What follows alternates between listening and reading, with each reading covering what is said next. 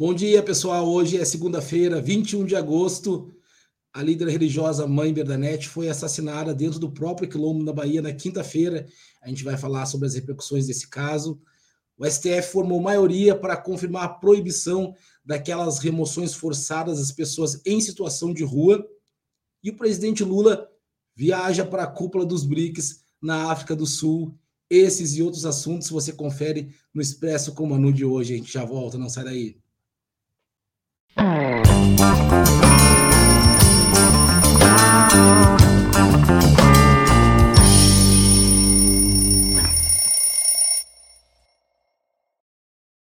aí, pessoal, você sabe, eu sou Luiz Maurício Azevedo e eu estou com essa tarefa maravilhosa, luxuosa de substituir um pouquinho a Manu nesse Expresso com a Manu. E a gente começa conversando sobre o assassinato da mãe Bernadette, que foi morta no Quilombo Pitanga dos Palmares. A mãe Bernadette era uma liderança quilombola muito importante, que estava à frente de muitos projetos de proteção das comunidades, e não apenas os quilombolas, mas também representava para nós, a comunidade negra, um farol. Ela foi morta, foi assassinada a tiros, e o, assim como aconteceu com seu filho, o Wellington, é, há seis anos atrás, ah, perdão, com seu outro filho, o Wellington declarou, o Wellington filho declarou que ela foi morta e na presença dos seus netos. Então, mais um assassinato com requintes de crueldade, mais uma, um crime contra a comunidade negra, mais um modo de nos exterminar. A mãe Bernadette era líder da Coordenação Nacional de Articulação dos Quilombos, a CONAC, e era Yalorixá, que é uma importância, é, é, é uma importante líder religiosa, eu disse já e repito, para além dessas questões locais, ela era uma liderança nacional, ela é uma liderança importante, um farol, e a morte dela significa muito para nós e a gente vai cobrar apuração. A gente já teve as manifestações do ministro Silvio Almeida, da ministra Nelly Franco, do presidente Lula, é, puni, é, pedindo punição, pedindo investigação profunda, investigação séria para a gente elucidar esse crime. Em 2017, eu havia falado para vocês, o filho dela, o Flávio Gabriel, Flávio Gabriel, é, foi assassinado e desde então a mãe Bernadette estava cobrando por justiça e agora a gente vai fazer isso no lugar dela, honrosamente, cobrar justiça pelos dois, cobrar justiça para que isso não fique impune e a gente sabe que esse país tem uma tendência a deixar impune crimes cometidos contra nós negros e negras. Bom, o STF ontem informou maioria para confirmar a determinação de que os municípios proíbam a remoção forçada de pessoas em situação de rua. O pessoal vai dizer assim, mas ontem foi domingo, Luiz, da onde que o STF se reuniu domingo? É o plenário virtual da corte. Os ministros podem ir lá votar em qualquer momento.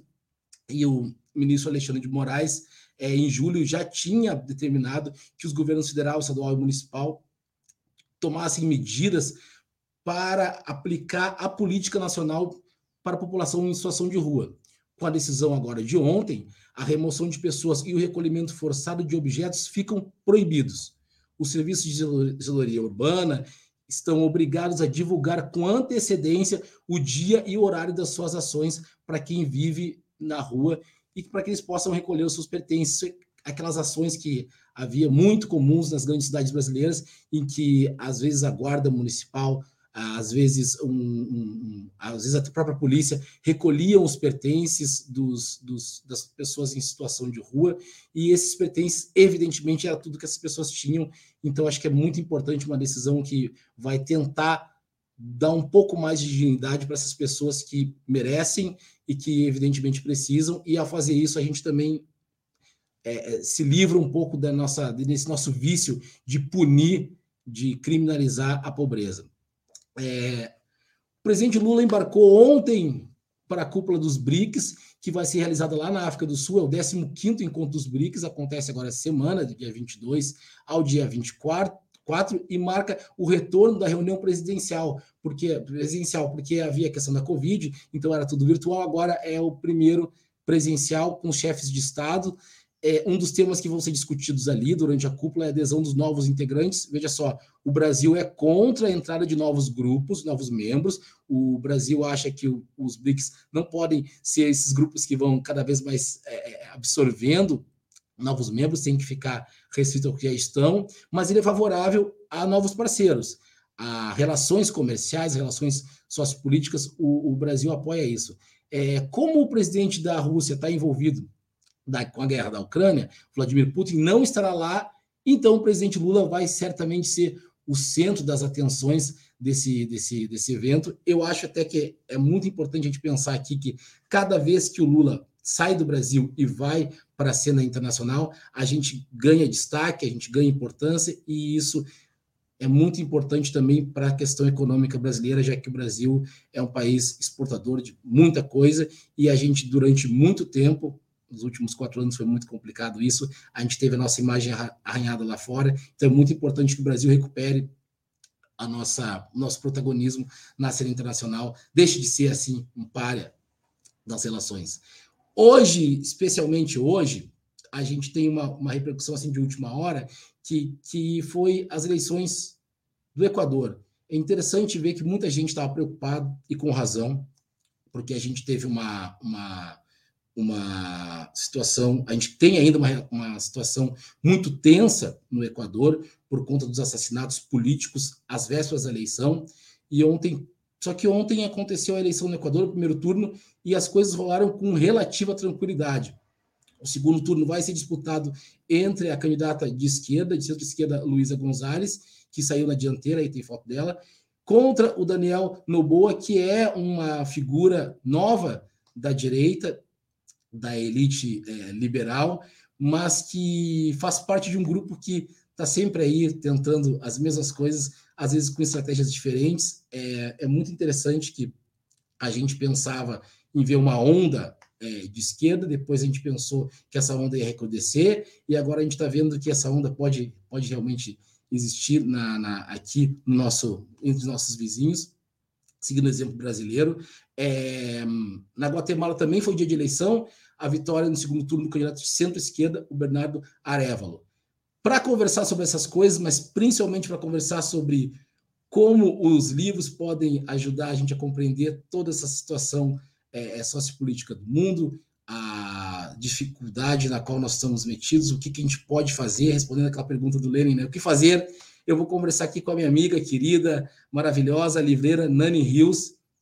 Por favor, Nani, aí, querida Nani. A Nani, para quem dia. não sabe, para quem não conhece ainda, é curadora, é DJ, é livreira, é editora. Eu acho que estou esquecendo alguma coisa. É uma pessoa assim que é fundamental para a vida cultural brasileira, especialmente para a minha vida cultural, que é muito mais importante que a vida cultural brasileira, afinal de contas, vocês têm que conviver comigo. Nani, é, vamos conversar, começar conversando sobre livros. É, tem alguma coisa atual, quente, uma novidade quente, assim, na, na, na, nas livrarias, que tu queria chamar a atenção para dizer assim, vocês têm que ler esse livro, porque esse livro dá conta de uma série de desafios de, que a gente tem visto aí no, no, no Brasil, no mundo, para compreender, porque tem muita gente falando que é difícil compreender ah, os noticiários, que é difícil, tem gente preferindo dar as costas para as notícias, porque não consegue compreendê-las. Que livro ou quais livros a gente pode é, sugerir para as pessoas para que elas possam compreender melhor o mundo, se é que isso é possível? Olha, é, pergunta bastante ampla, né? Para falar, é, sobretudo se tem, a gente tentar concentrar em algum lugar, porque em algum livro, né, ou em algum título. Porque o que eu ia dizer era justamente isso, né? Eu acho que a gente consegue compreender melhor o mundo e as notícias, tanto as atuais quanto o histórico delas, porque nada que está acontecendo hoje nasceu ontem, né? a gente sabe que as coisas vêm de muito antes. É, eu daria a dica de diversificar cada vez mais as leituras, né? Começar a olhar para aquelas coisas que não simplesmente cruzam o teu caminho, né? É, porque a gente sabe que os livros que cruzam o teu caminho fatalmente são aqueles que recebem apoio de marketing, recebem são, são pouco tunados, né, pelo poder da grana, assim. E, e, e eu ia sugerir exatamente o contrário, assim, que a gente conseguisse cada vez mais uma pessoa que quer entender o seu mundo, né? Porque para tudo existe um livro. Eu sempre falo isso. Para tudo que se quiser entender, existe um livro. Seja um livro técnico que vai te explicar exatamente, tecnicamente, o que, o que aquilo quer dizer, as eleições no Equador, o que aconteceu com. Em qualquer lugar do mundo, né? É, sempre vai ter um livro para explicar a situação no Brasil, por que, que a gente está enfiado nisso aqui que a gente está enfiado hoje, é, por que, que a gente está respirando melhor hoje e há dois, três anos atrás a gente não estava. Então, é, para conseguir entender tudo isso, é diversificar a leitura, né? Então, como eu estava falando, desde livros técnicos que vão explicar exatamente o que está acontecendo, livros escritos no calor do momento, mas também livros de ficção, livros de poesia que vão ajudar a sentar todas essas ideias, né? E é aí que eu puxo a brasa para minha sardinha, né? Que eu acho que daí para não só ser encontrado por livros, mas também para encontrar livros, né? Chegar num lugar assim e ler aquilo que tu está precisando ou querendo ler. É, é, fundamental que se frequente livrarias, né? Que é onde essas coisas acontecem, essas trocas acontecem. Os meus colegas e livreiros é, têm muito papel nisso, né? Então, não sei se eu destacaria assim um título específico, mas ó, estou aqui no meu escritório, eu vou puxar um título que eu estava lendo esses dias eu, essa pergunta não foi preparada, tá? Eu fui pega de surpresa que Nada que é, nada que é. Ó, tem esse livro aqui chamado Feminismos Favelados, da Andresa Jorge, que assim, ó, que grande livro, em Bazar do Tempo, assim, se superando. Esse livro eu recebi pelo Clube F da Bazar, que é um clube de assinaturas, é, pelo qual eu consigo me manter super atualizada sobre o que está se pensando no feminismo e sobre as feministas que estão se repensando, porque tem autoras super jovens, como a Andresa Jorge, que é uma mulher muito jovem, deve ter a minha idade, são menos, e tem a Heloísa Buarque de Holanda, que já é aí a nossa matriarca do feminismo, que está se repensando em todos os sentidos, que, aliás, nem se chama mais Buarque de Holanda, Teixeira. agora é Heloísa Teixeira, uhum.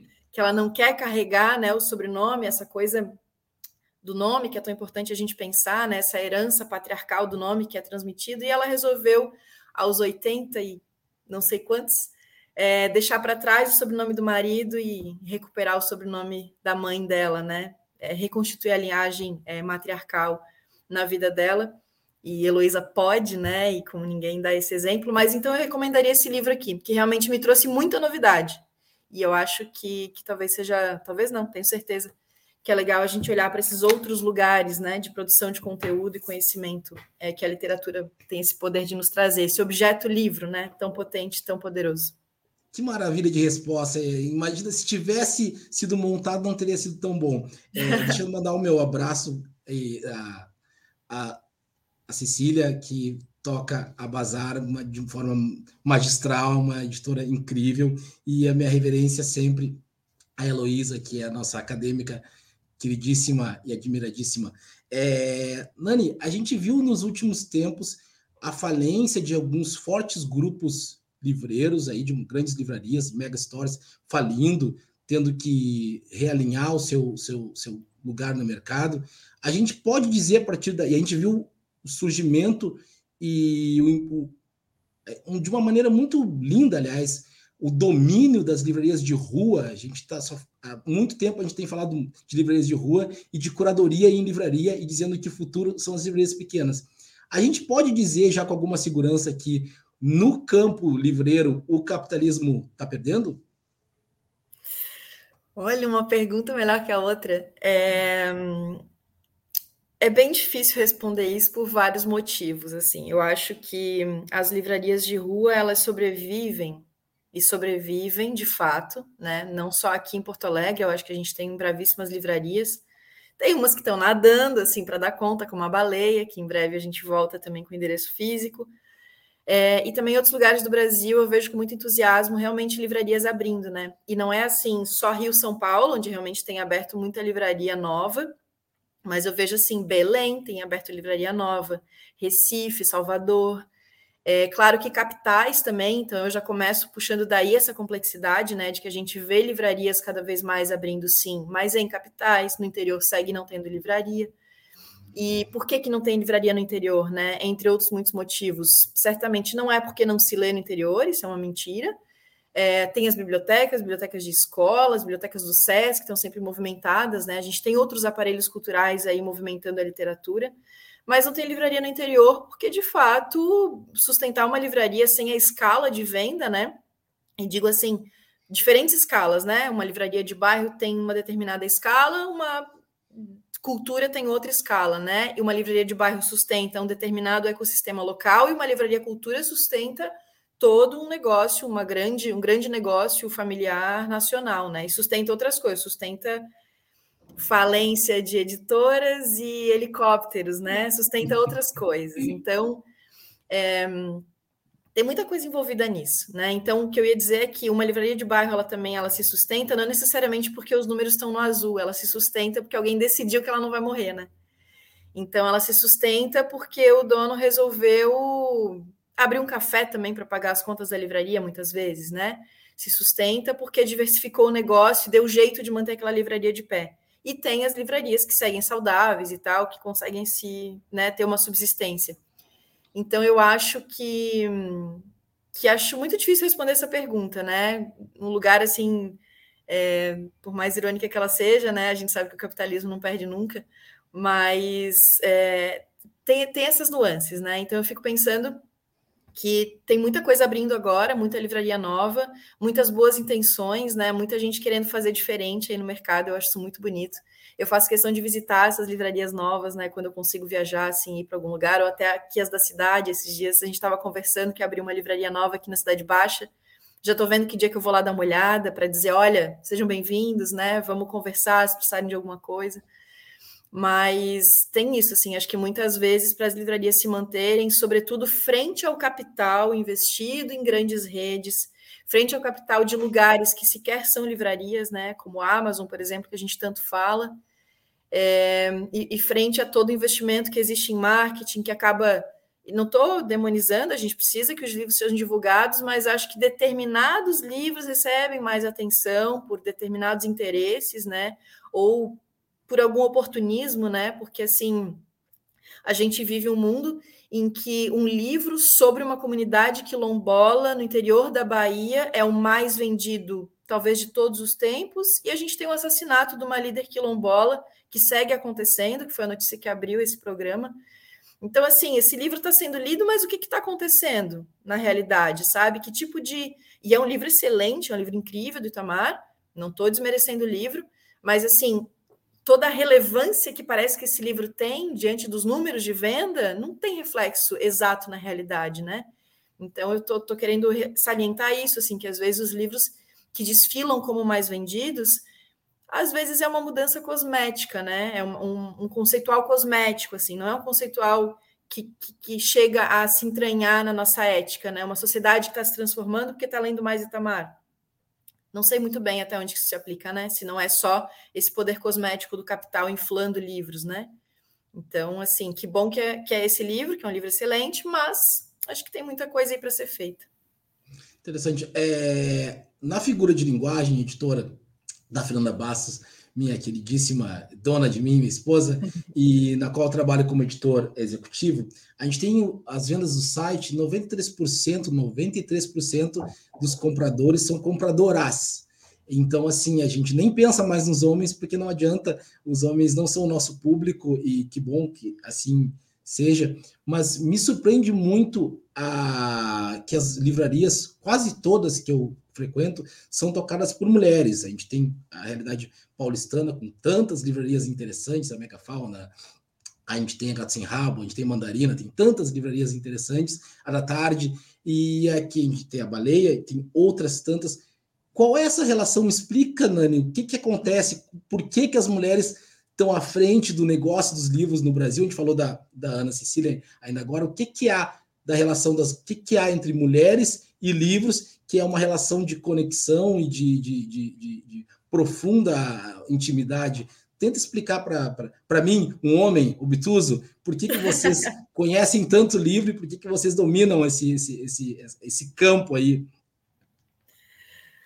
Olha que ótimo pensar nisso, porque é uma realidade, assim, é uma estatística muito real de dessa relação. Até é, é muito confortável, assim, né? Tu tá num, num lugar assim de ter uma empresa, né? Assim, tudo que há de desconfortável de ter uma empresa, de lidar com, ah, com tudo que tem que lidar para abrir uma empresa, sobretudo sendo uma empresa pequena, é, num país burocratizador que é o, né, como é o Brasil, é, que se prega como, ah, que a gente incentiva, não, incentiva nada, é super difícil.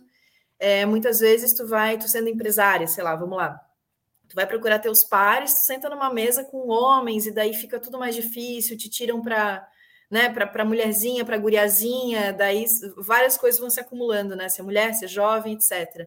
Só que aí tu pega esse ponto, do, do, né? Vou procurar algum livreiro ou livreira para conversar. E de fato, Aí eu vou para São Paulo e lá eu passo nas livrarias e converso com os meus colegas livreiras. Isso é muito mais confortável dentro de todo o desconforto de manter um negócio é, no Brasil. Então, de fato, essa é uma percepção muito interessante. O que, que eu acho, tá? Pensando agora, assim, uh, eu acho que hoje no Brasil, e também colocando essa tua pergunta em contexto, né? É, as livrarias que conseguem ou que conseguirão sobreviver no Brasil são as livrarias que uh, criam relevância, né? Não, não dá para, no meio de tanta livraria, de tanta oferta, e, sobretudo, assim, existe livraria e existe loja de livro, né? A Amazon, por exemplo, é uma loja de livro, não é uma livraria. Então, como é que tu compete com uma Amazon ou que seja com outras livrarias online, por exemplo, que conseguem oferecer descontos, que é uma mágica, assim, que eu não consigo entender é, onde na matemática está isso, que tu consegue vender o livro mais barato e, e, sabe, como é que tu te paga, assim, sendo que já é tão difícil fazer e ao mesmo tempo, claro, essas livrarias têm menos custo, elas não têm um ponto de venda, elas são meramente online, né? E investem em outras coisas, enfim, é uma matemática muito curiosa.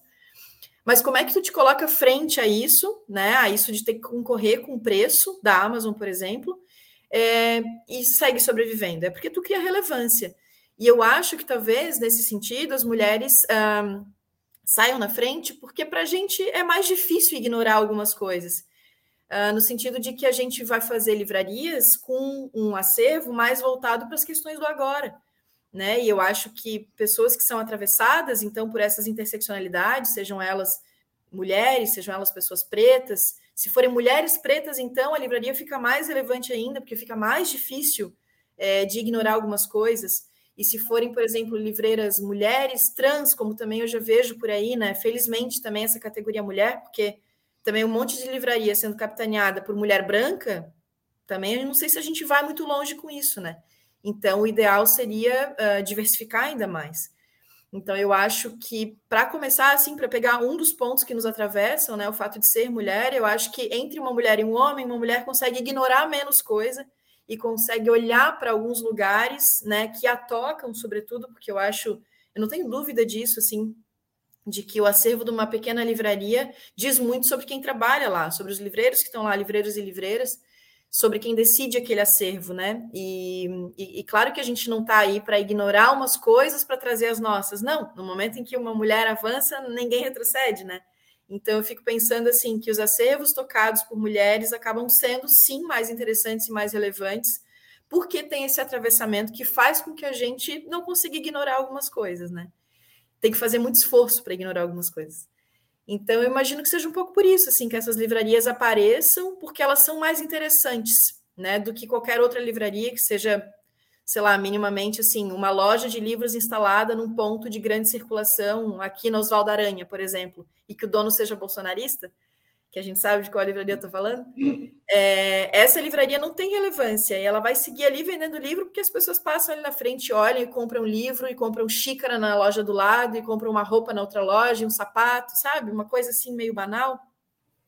Mas na hora de, de competir por relevância, essa aí certamente vai perder. E acho que é por isso que as livrarias capitaneadas por mulheres acabam tendo destaque, porque uma livraria precisa ter aquilo que importa, né? Isso no contexto do Brasil hoje, porque esses assuntos estão tão acesos se um dia o assunto mais tratado no Brasil for, não sei, qualquer outro, assim, é, que a nossa importância olhe para outro lugar, e eu torço para que esse dia nunca chegue, é, acho que talvez daí a coisa mude, né? Pensando em contexto mesmo, eu acho que é isso que, que pesa. Ah, que ótimo. É, para quem está nos assistindo e está lá no começo da, da carreira, pensando em virar livreira, pensando em, em virar livreiro, é, a pergunta que eu faço agora é tentando recuperar. Como é que tu te meteu nessa, Nani? Como é que tu saiu de formação em jornalismo, é uma pessoa séria que passou por veículos importantes? Como é que tu caiu nos livros? E aí já pensando nessas pessoas que estão assistindo, nessas é, pessoas novas que estão assistindo, querendo uma carreira, é, é recomendável virar livreiro, livreira? Vale a pena? E conta pra gente como é que tu, como é que te enganaram para tu entrar nisso? Olha, não sei, eu não me responsabilizo pelo que eu vou dizer aqui, hein? Mas é. Não, é curioso isso, porque é, é uma profissão encantadora, né?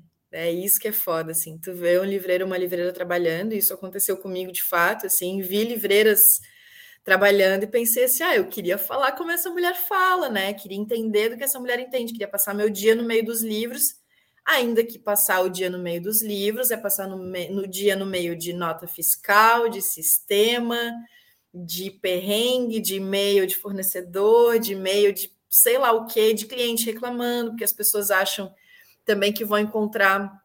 É, que, uma livraria de bairro funciona no mesmo toque de caixa e com a mesma exploração de pessoas que uma grande rede ou que uma Amazon da vida funciona e não funciona, né? O teu livro não vai chegar em três horas, talvez ele chegue no dia seguinte e, e tá ok, tu não ia começar a ler o livro hoje, é o que eu tenho vontade de dizer para os clientes que reclamam, tipo assim, relaxa, tu não vai, eu sei que tu não vai começar a ler o livro hoje, para de me incomodar. Então, Claro que urgências e urgências, né? Mas assim, em geral, para que que tu precisa tanto, sabe? Em geral não é assim. E claro que se a pessoa me diz assim, tô indo para um aniversário, posso passar e pegar, ou consegue me mandar agora, eu sempre vou conseguir. Mas a gente sabe que as urgências nem sempre são essas, né? Às vezes é só a urgência de um, de um capricho, realmente, de, de, de ficar mal acostumado com algumas coisas que a gente não precisa. Porque esse é o papel da publicidade, né? É fazer a gente achar que precisa de coisas que a gente não precisa. Então, enfim, feita essa reclamação, você já tem uma ideia do estresse que é a vida de livreira. Mas eu comecei nisso um pouco para, sei lá, porque eu achava interessante aquelas mulheres vendendo livro daquele jeito. Eu acho uma posição de poder, que é uma coisa também que eu queria ter esse poder, assim, de poder recomendar coisas boas para as pessoas, poder interferir um pouco na vida delas, é, de uma forma positiva, obviamente, é, de uma consciência, assim, e eu, e eu vivi isso desde que eu conheci a literatura, é, é, sempre um assombro. Todo livro é um assombro. Eu, todo livro, até hoje, eu leio e penso assim: meu Deus, olha a iluminação que a pessoa teve para escrever isso. Assim, eu sou uma pessoa fascinada por escritores e escritoras. É uma coisa que eu acho que eu nunca vou conseguir naturalizar, desejo que eu nunca consiga naturalizar e tratar assim, ah, porque veja bem, a técnica é assim, e a pessoa vai lá e não, eu acho escritores iluminados assim e agradeço até o fim por alguém ter parado para reunir o seu conhecimento, colocar nesse livro aqui e, e, e, fazer isso chegar até mim, né? Então, tem um fascínio, tem uma paixão por isso. E, e claro, alguma intimidade, alguma, alguma ligação com o mercado livreiro, né? Então, no meu caso, além de todo esse fascínio, essa parte mágica, teve o fato de eu estar trabalhando também na LPM Editores. Eu fui trabalhar na LPM, isso lá em 2000 e eu saí da LPM em 2014, entrei em 2010. É, foi isso. Então, eu fui trabalhar lá com comunicação. E eles precisavam de alguém que fizesse redes sociais. Então, ali 2010 era um momento que eu tinha recém-formado, em 2008, e trabalhava já com redes sociais e tinha alguma técnica. Eu peguei bem essa onda subindo, assim. A LPM queria é, ampliar sua presença online, tanto por meio de conteúdo, blog, site, mas também por redes sociais. Então, todas as redes sociais da LPM que existem até hoje fui eu que criei, criei, ativei. Uh, redes sociais que já não existem mais, que caíram em desuso, né? Porque tem isso, tem redes sociais já pré-históricas, a gente já está vivendo esse momento, né? Tipo, ah, lembra que, né? Então tem coisas ali que eu criei, formas de interação que já não existem mais, mas que na época foram muito importantes, em que as redes sociais, inclusive, impactaram no editorial, eu nunca me esqueço de uma coleção de mangás que a LPM começou a lançar. E aí a gente resolveu. Aí eu pensei, não, eu vou ter que conversar com essa comunidade de mangazeiros, porque assim uh, eu entendia muito bem essa questão das tribos nas redes sociais, né? Então, no momento em que eu fui para as redes sociais para falar de literatura e sobre o canal de. Eu não queria só falar de literatura e vender livro, eu queria ouvir as pessoas também, eu tinha clareza dessa importância eu fui lá para a comunidade de mangazeiros, e aí tinha uma ferramenta, uma época, que era de perguntas anônimas. E aí eu coloquei o coordenador da coleção de mangá a responder perguntas dos mangazeiros, e aí a gente começou a descobrir o que, que para eles era, era importante. Por exemplo, para eles é tão importante a curadoria dos livros quanto o papel onde o livro é impresso, porque mangá é impresso em papel que se desfaz com o tempo. Para eles era importante saber se o livro era costurado e colado ou só costurado, porque mangá se desfaz com o tempo. Então, essas coisas começaram a ter impacto no editorial, coisas que eu fui coletando nas redes sociais. Então, é, ali foi uma paixão também sobre por que, que eu sa não saí da, da, da, LPM Editores montando uma editora e por que, que, eu, por que, que eu sim saí da LPM Editores montando uma livraria. Porque eu queria o contato com o público. Que foi ali o, o, a, o, o grande fecho de paixão, né? Então eu já tinha paixão pelos livros, já tinha paixão pelo processo editorial, e ali eu ganhei paixão pelos leitores. Então eu saí da LPM, ao mesmo tempo uh, eu só saí da LPM porque eu fazia festas, e aí eu pensei, tá, enquanto eu abro uma empresa e a coisa engrena, eu consigo me sustentar com as festas, e eu sigo fazendo festa até hoje. Então foi um, um casamento assim de paixões com a possibilidade do momento, né? Era 2014, a gente ainda podia sonhar, né? Então era um momento em que a gente tinha é, um contexto também muito particular que era um contexto de, de a gente ainda tinha Ministério da Cultura, não tinha sido tudo destruído ainda, a gente vivia um boom de publicações feministas, antirracistas no mercado editorial, e aquilo me entusiasmava de ter um espaço, né, de alugar uma casa para botar esses livros dentro, né? Que tipo de, de livro eu vou botar dentro de uma livraria? E tinha também o aspecto mais uh, geopolítico, digamos, né? Que eu sempre lembro disso, que a gente tinha Dilma no Brasil, Bachelet no Chile, e Cristina Kirchner na, na Argentina. Então, assim, se eu quisesse, eu podia ser até presidenta. Por que, eu não podia ser livreira? Sensacional. É, ver mulheres em posição de poder é uma coisa muito inspiradora, né? Então, assim, é um pouquinho dessa minha história, assim, né? De como é que eu fui cair nesse lugar. E, de fato, assim, são 10 anos, a Balé está fazendo 10 anos ano que vem, e é um contexto de muita luta, assim, é, é, você decide que você vai manter esse lugar aberto mas é, é assim, é difícil. Tem que, tem que fazer mil malabarismos para conseguir é, tornar isso realidade, né? Eu sei que tá, o tempo está estourando para variar, eu sempre estouro as coisas porque eu coloco as pessoas é, para conversar e são, as pessoas são maravilhosas, o que eu posso fazer? E aí, assim, mas uma última perguntinha, assim, é, qual a tua avaliação sobre o feminismo hoje? Assim, não precisa falar, fazer um grande, um, um grande tratado, a gente sabe que essas coisas não são redutíveis, mas assim, qual a tua sensação em que pé a gente anda no, no, na questão feminista? A gente está avançando, está retrocedendo, a gente tem muitos desafios. Qual, qual, se, se, se, a gente fosse fazer uma espécie de assim estado da arte do feminismo no Brasil hoje, como é que estaria a coisa na tua concepção? Nossa, quer que eu finalize com essa, hein? Isso. Não, essa é uma pergunta que só é para viralizar verem... nas redes. É, não, é para vocês verem o nível de intimidade dessa amizade aqui, porque essa pergunta não se faz, tá? Essa pergunta não se faz. Mas vamos lá, eu não vou deixar essa bola quicando. É... Pois é, eu, eu eu sou muito entusiasmada, né? Gente, eu sou dona de livraria, eu sou otimista. É, eu acho que a gente vive um momento muito interessante, assim. Eu, eu olho em volta e olho também pela minha experiência, né, de que a gente está o tempo inteiro uh, descobrindo uh, que o que a gente sabe não é suficiente, que o que a gente vive não é total, e eu olho em volta e vejo cada vez mais e mais amigas e amigos se dando conta disso, cada um no seu tempo. Então eu vejo é, gente muito jovem se dando conta disso, talvez com uma velocidade ali outra, né? Porque os jovens que estão vindo agora, assim, nossa, se existe esperança, é, é, essa esperança assim que eu tenho dos jovens realmente capitaneando isso.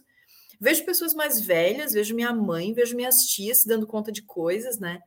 Então, eu acho que a gente vive um, um momento é, muito interessante nesse sentido, né? Da gente estar tá há muito tempo é, construindo conhecimento sobre isso, construindo conhecimento diverso sobre isso, né? Houve um tempo em que o feminismo era é, dominado, assim, por feministas brancas, isso era um problema de fato que a gente tinha, e, e ver isso ser uh, invadido, né? Literalmente, e essa invasão é, obviamente muito necessária por outros feminismos, outras pessoas uh, que, que, conseguem produzir conteúdo sobre isso, né, e, e, conseguem colocar suas vivências na roda. E vejo isso acontecer hoje de uma forma muito mais diversa do que acontecia há um ano atrás, há cinco anos atrás, há dez anos atrás. Então eu acompanhei um pouco isso e vejo com muito entusiasmo, assim, nesse sentido, acho que eu sou é, muito, muito, muito um, otimista, né? E vejo acontecer também é, do ponto de vista editorial, né? Eu acho que um dos jeitos da gente conseguir colocar o feminismo cada vez mais é, na roda e no centro da roda, no centro da arena, no centro das discussões, é produzir conhecimento sobre ele, é produzir outros produtos de entretenimento sobre ele, é produzir uh, poesia, é produzir ficção que tragam esses temas à tona, que consigam trabalhar isso de outros jeitos, porque na minha vivência como livreira, é, nem sempre as pessoas querem uh, somente livro, uh, por exemplo, assim, ah, me explica o que é feminismo na teoria feminista. Para quem que isso serve, né? Isso serve para uma produção de conteúdo mais científica e tem sim muita serventia. Eu acho que chega um momento também que toda feminista começa a acessar, né, esses conteúdos assim mais teóricos. Mas tem um momento também que a pessoa chega ali e diz: Olha, eu queria apresentar o feminismo para minha mãe, para minha avó ou para minha afilhada de 10, 11 anos dependendo da faixa etária, da experiência da pessoa, tu não vai dar um livro de teoria feminista para ela, tu vai recomendar um livro de ficção. Uma vez, eu sempre conto essa história que eu acho ela ótima, assim, uma vez uma menina entrou na livraria e falou assim, ah, é, eu tenho uma amiga, uma, uma moça já, assim, uns 20 e poucos anos, eu tenho uma amiga que acabou de se descobrir negra e ela tá lidando com uma transição capilar. O que que tu recomenda para ela? Pô, olha esse pedido, Tchê. E daí a mina saiu de lá com alguns livros, uma Audre Lorde, uma Jaimília, que tem a história do cabelo, né, que chama Esse Cabelo. E hoje eu teria inúmeros outros títulos para recomendar sobre isso, especificamente sobre isso, assim, sobre essa questão identitária da pessoa se reconhecer. E não é uma teoria feminista que ia dar isso para ela. Às vezes é mais, é, é mais produtiva ela ler uma, uma Chimamanda, né, uma coisa que seja acessível, trabalhada já para um grande público, com, com coisas muito bem é, mastigadinhas, assim, digamos, né? Não que a Chimamanda não tenha complexidade, tem sim, tem camadas, é uma literatura incrível, mas é, ela é adequada, assim, não tem erro, né? Tu indica uma Chimamanda, ninguém vai dizer que não gostou, porque é incrível. E uh, tu consegue tocar aquela pessoa por meio da arte, né? Por meio da literatura. Então, eu acho que, que, que, vejo com muito entusiasmo assim esse momento. Estava é, falando aqui né, desse, dessa pegada chegando no mercado editorial, né? Que eu acho que, que é o jeito. É, o livro é um puta jeito né, de fazer as coisas chegarem nas pessoas. Pelo simples fato, pode pegar esse livro aqui e entregar na mão de alguém e a pessoa pode ler esse livro, né? Então é, é um emissário também. Todo livro carrega essa, alguma mensagem, né? E acho que esse boom feminista do mercado editorial vem, vem a contribuir para isso. Puxa vida, é chegando ao fim, já estouramos muito, mas está ótimo, porque é assim que é a vida. É, Nani, muito, muito, muitíssimo obrigado. É, a Nani tem uma função social inacreditável. É, a livraria tem um papel, eu não sei se em outras cidades do mundo, mas eu sei que na cidade onde eu moro, em Porto Alegre, tem um papel psicanalítico inacreditável para mim é, quando eu vou até as livrarias e quando eu vou até a Nani, é, eu sei o que eu quero ler. Eu sei, eu sou um, um, leitor vaidoso, eu tenho as preferências, mas quando eu chego para ter contato com a Nani, a Nani me apresenta coisas que são parte de mim, e por isso que eu disse que tem uma função psicanalítica, que são parte de mim, mas que eu não queria lembrar que são, ou que eu desconfiava que não eram. Então, eu acho essa função imprescindível a livraria tem essa função, a livreira, quando é competente, a Nani é muito competente, ela consegue dizer assim: olha, esse é o livro que você quer e esse aqui é o livro que você precisa ler. Aí você vai tomar a decisão. Se você quiser ler só o que você quer, ok, é uhum. tranquilo, uhum. liberdade sua, mas esse aqui é o livro que você precisaria ler. Também, se não quiser ler, tranquilo, liberdade sua, mas aqui estão as opções. Essa capacidade que a Nani tem de viabilizar a emancipação das pessoas pelos livros é a razão fundamental é, pela qual a gente tem livros. Eu acho que essa, essa, esse canal, esse exemplo que tu deu do cabelo, é muito interessante porque a livraria representa muita coisa para muita gente e ela por isso que por isso que elas continuam aí cada vez cada vez melhores, cada vez mais afiadas e aí, na, na tua pessoa eu agradeço a todas as livreiras que têm sustentado esse bom mercado, sustentado essa parte viva das coisas essa parte orgânica da vida cultural brasileira. Muito obrigado pela entrevista, pela amizade, pelos uhum. livros, Nani, muito obrigado. Gente, Imagina. a gente fica por aqui. Obrigado para quem falou, mandou mensagem, as pessoas estão oriçadas aqui, dizendo que a Nani é o máximo. Eu conheço a Nani há bastante tempo, digo, é o máximo sim, é maravilhosa. Uhum. Sigam a Nani nas redes sociais, sigam a Nani na vida, vale a pena. E a gente, quarta-feira eu volto como comentarista, na né, posição normal, Foi uma honra estar aqui substituindo um pouquinho a querida Manu. Então, muito obrigado, gente. Uma boa segunda-feira. E como diria o Chico Pinheiro, é segunda-feira. Coragem, pessoal. Tchau. tchau, tchau. Obrigado.